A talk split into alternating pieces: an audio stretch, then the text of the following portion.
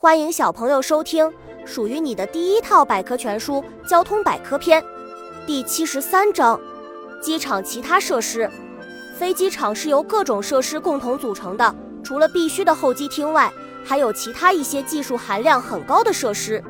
正是它们保证了飞机起飞、降落以及停放等个环节能够安全有序进行。飞机的休息室。停机坪是为飞机停放及各种维修活动所提供的。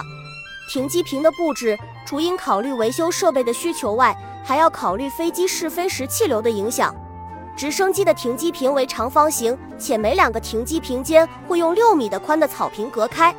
机场照明，在夜间大雨或浓雾的情况下，机场跑道灯可以引导飞机起飞和降落。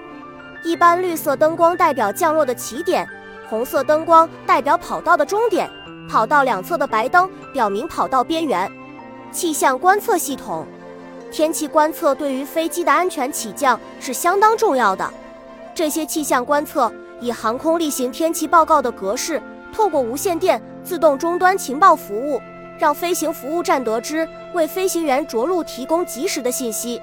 小知识：跑道上的目视进场下滑显示灯是帮助飞行员着陆的辅助工具。